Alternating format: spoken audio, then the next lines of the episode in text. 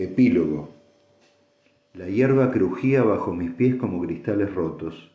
La escarcha de primera hora de la mañana había teñido el paisaje de blanco, convirtiéndolo en un gran páramo monocromo. Por el cielo blanco cruzó un cuervo solitario con alas inmóviles a los lados, planeando gracias a las corrientes de aire fresco. Las batió una vez, dos veces, y luego desapareció tras la copa deshojada de un árbol una mancha más en la maraña de ramas desnudas. Hundí las manos en mis bolsillos y patí el suelo con fuerza para deshacerme del frío que penetraba a través de las suelas de las botas. En la distancia, poco más que una mancha de color, se veía un coche alejándose en un recodo de la carretera. Lo observé mientras se alejaba y envidié a ese conductor que se encaminaba a la calidez de la vida y las casas. Con la mano me froté la cicatriz blanca de la frente. Con el frío me dolía, y esa molestia me recordaba la noche en que me había golpeado la cabeza contra la puerta del Land Rover. Habían pasado varios meses desde entonces, y la herida se había curado hasta dejar tan solo una fina cicatriz. Las cicatrices más profundas eran las menos visibles, aunque sabía que incluso esas terminarían por cerrarse y sanar, con el tiempo. Todavía me resultaba difícil echar la vista atrás y contemplar con un mínimo de objetividad los sucesos ocurridos en Manham. Las imágenes de la noche de la tormenta, el descenso al sótano, Jenny bajo la lluvia y todo lo que siguió me asaltaban cada vez con menor frecuencia, pero cuando se presentaban su impacto todavía me cortaba el aliento.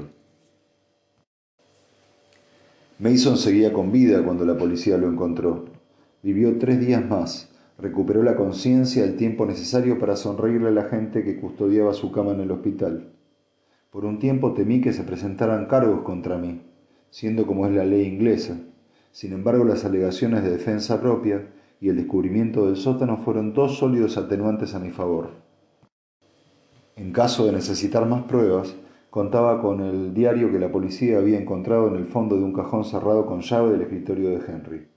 En él podía leerse la descripción pormenorizada de su autoridad sobre el jardinero de Manham, un estudio extraoficial del caso que a efectos prácticos equivalía a una confesión póstuma. Las notas de Henry traslucían su fascinación por el caso, desde el precoz sadismo de Mason, de adolescente había causado la matanza de gatos de la que me había hablado Mackenzie, hasta la perversa alianza de ambos. No quise leer el diario pero hablé con uno de los psicólogos de la policía que sí lo había leído y que no pudo disimular su fascinación ante lo que, después de todo, era un testimonio único de dos mentes psicópatas. Y como él mismo dijo, la reputación de un profesional se cimentaba en casos como ese. Me pareció que, en tanto que psicólogo frustrado, a Henry le habría hecho gracia la ironía. En otro orden de cosas, tenía sentimientos encontrados respecto a mi antiguo colega por una parte rabia, desde luego, pero también tristeza, no tanto por su muerte como por la forma en que había echado a perder su vida y la de tantas otras personas. Me costaba conciliar al hombre al que había considerado mi amigo con aquella criatura amargada que se había revelado al final. Y resolver cuál de los dos era el verdadero Henry. Eso, eso era lo difícil.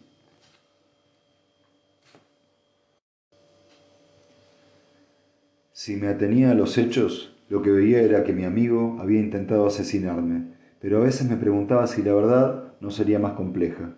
El examen post-mortem determinó que la muerte no se, había debido a las heridas, aunque probablemente hubieran resultado mortales de necesidad, sino a una potente sobredosis de diamorfina. La jeringa que llevaba en el bolsillo estaba vacía y la aguja clavada en su carne. Pudo ser casualidad, tal vez se le clavara al atropellarlo con el Land Rover, o quizás, en su agonía posterior, se la clavó de forma deliberada. Aquello de todos modos tampoco explicaba por qué no me había inyectado la dosis letal. Habría sido mucho más fácil si lo que quería era fingir mi suicidio y por supuesto mucho más efectivo. Cuando empezó la investigación conocí otro dato que hizo cuestionarme sus verdaderas intenciones. Al examinar el Land Rover, la policía encontró un extremo de la manguera colgado en la ventana, pero el otro extremo, en vez de estar conectado al tubo de escape, arrastraba por el suelo. Pudo separarse cuando el coche empezó a moverse, o tal vez se enganchó con el cuerpo de Henry al pasarle las ruedas por encima.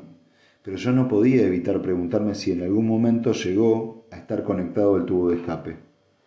Creer que Henry había planeado las cosas tal como fueron era pedir demasiado, pero me gustaba pensar que había acabado por arrepentirse.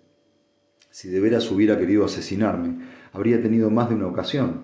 Además, una y otra vez recordaba que, al venírsele encima el Land Rover, ni siquiera había intentado apartarse. ¿Acaso por cansancio o porque sus débiles piernas no le habían permitido reaccionar a tiempo? O quizás simplemente tomó la decisión en cuanto vio que el coche se le venía encima.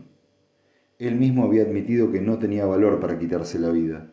Tal vez al final escogiera el camino más fácil, y me dejara decidir por él.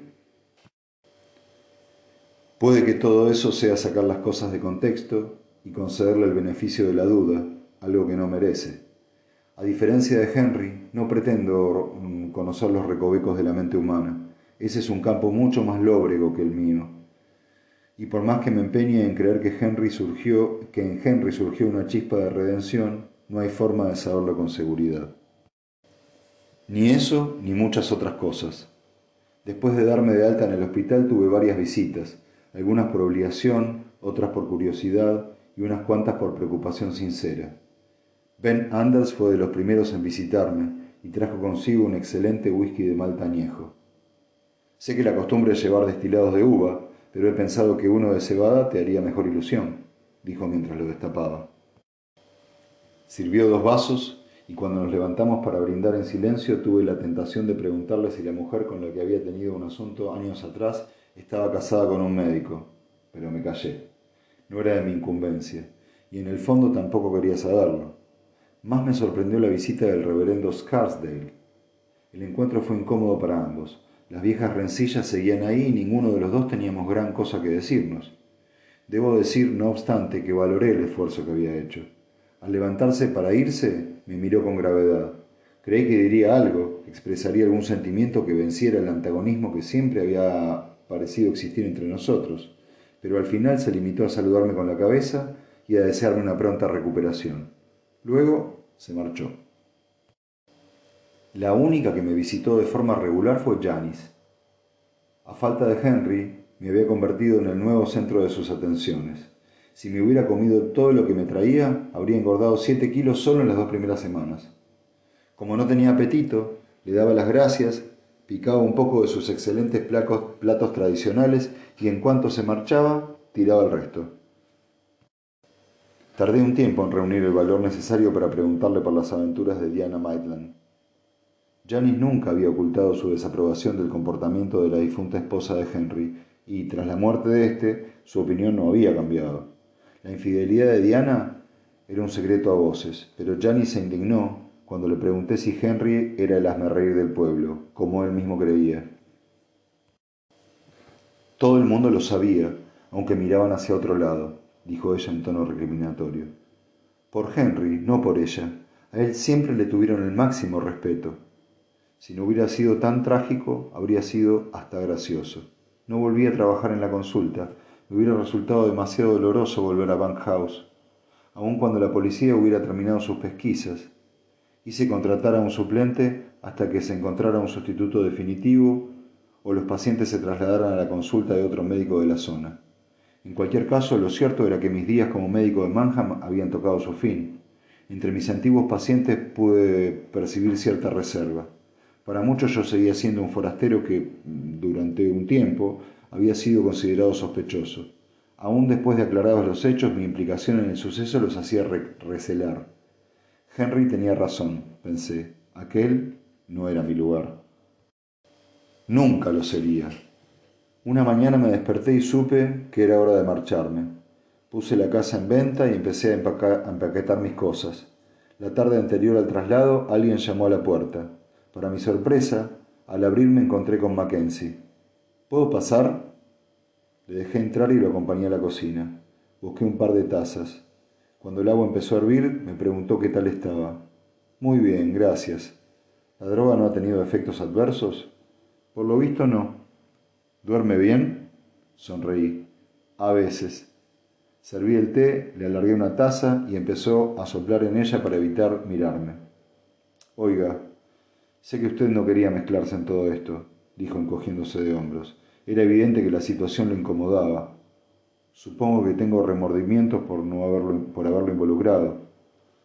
No los tenga. De todos modos estaba metido en ello, solo que no lo sabía. Aún así, visto el desenlace, en fin, ya me entiende. No fue culpa suya. Hizo un gesto de asentimiento, pero seguía convencido de que podía haber hecho más. No era el único que se sentía así. ¿Y bien? ¿Qué piensa hacer ahora? Buscar algún sitio para vivir en Londres, dijo, dije encogiéndome de hombros. Aparte de eso, no tengo planes. ¿Cree que volverá a dedicarse a la medicina forense? Por poco suelte una carcajada. Por poco. Lo dudo. Supongo que no puedo culparlo, dijo Mackenzie rascándose el cuello. Sé que tal vez no le apetece oír esto y, menos de mí, pero no tome ninguna decisión, pero no tome ninguna decisión todavía. Podría serle útil a mucha gente. Tendrán que buscar a otro, dije apartando la mirada. Piénselo, repuso mientras hacía ademán de marcharse. Nos estrechamos la mano. Antes de que se diera vuelta hice un gesto en dirección al lunar del cuello. Yo en su lugar iría a que le echaran un vistazo. Al día siguiente dejé Manhattan para siempre, pero no antes de una despedida de otro tipo. La noche anterior había tenido el mismo sueño de siempre, y supe que sería la última vez. En la casa seguía reinando una atmósfera serena y familiar, aunque había una diferencia crucial. Cara y Alice no estaban. Caminé por las habitaciones desiertas sabiendo que no volvería a visitarlas y que así debía ser. Linda Yates me había dicho que si soñamos es por algo. Aunque para describir lo que experimenté, la palabra sueño no me parece la más indicada. Fuera cual fuese el motivo para mis sueños, ese día desapareció. Cuando me desperté tenía las mejillas mojadas, pero no había nada de malo en ello. Nada en absoluto. El timbre del teléfono me devolvió la realidad. Exhalé una nube de humo en medio del aire frío y saqué el teléfono del bolsillo. Sonreí al ver quién era. Hola, dije, ¿va todo bien? Muy bien. ¿Te cojo mal momento? Sentí el candor habitual de la voz de Jenny que se introducía en mí. No, claro que no. He oído tu mensaje diciendo que venías. ¿Qué tal el viaje? Bien, mucho calor. Lo peor fue salir del coche. Oí que se reía. Entonces, ¿cuánto tiempo estará fuera? Aún no lo sé, pero no más del necesario. Me alegro. El piso está demasiado vacío. Sonreí. En ocasiones me costaba creer que se nos hubiera concedido una segunda oportunidad, pero las más de las veces simplemente sentía gratitud de que así fuera. Jenny había estado a punto de morir. A decir verdad, llegó a morir, aunque el dictamen que tanto me había asustado en su momento se refería a Henry, no a ella. Unos minutos más y habría sido demasiado tarde, también para ella, también para Jenny. Fue por puro azar que tras el frustrado asalto al molino nadie despidiera a las ambulancias y a los paramédicos. Al hacer aquella llamada desde la casa de Henry, acababan de salir para la ciudad y dieron la vuelta enseguida. De no ser por eso, el hilo de vida que sin saberlo había logrado insuflar al corazón de Jenny se habría extinguido antes de recibir ayuda. El corazón había vuelto a parársele justo después de llegar al hospital y de nuevo una hora más tarde, pero éste se empeñaba en volver a latir. Al cabo de tres días recuperó la conciencia. Una semana después abandonaba la unidad de cuidados intensivos. Yo sabía que había riesgo de ceguera y de lesiones cerebrales o orgánicas, y así nos lo advirtieron los médicos, pero el caso es que nunca se materializaron. Aunque el cuerpo empezaba a sanar, durante mucho tiempo me preocupó que le quedaran secuelas de otro orden y más profundas pero poco a poco descubrí que no había motivos de preocupación. Jenny se había retirado a Manhattan de. Jenny se había retirado a Manhattan por miedo, y ahora el miedo había desaparecido. Se había enfrentado cara a cara con su pesadilla y había sobrevivido.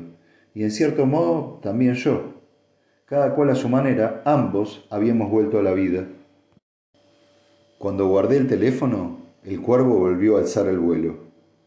El batir de sus alas parecía ensordecedor en medio de ese silencio cristalino. Vi cómo se alejaba a través del helado paisaje escocés. Pese lo inhóspito del lugar, aquí y allá se veían verdes tallos de hierba que pugnaban por salir de la tierra congelada, como heraldos de la inminente llegada de la primavera. Cuando me di vuelta, se me acercó una joven agente de policía. La escarcha crujía bajo sus pasos. Llevaba un abrigo oscuro que contrarrestaba con su rostro pálido y turbado. ¿Doctor Hunter? Lamento haberlo hecho esperar. Venga, es por aquí. La seguí hasta un grupo de agentes, nos estrechamos las manos y nos presentamos. Luego se apartaron y me dejaron acercarme al motivo que nos había eh, congregado en aquel paraje. El cuerpo estaba tendido en una depresión del terreno. Noté crecer en mí esa impasibilidad familiar y empecé a estudiar la posición, la textura de la piel y los mechones de pelo arrancados. Me acerqué un poco más y me puse manos a la obra. Fin.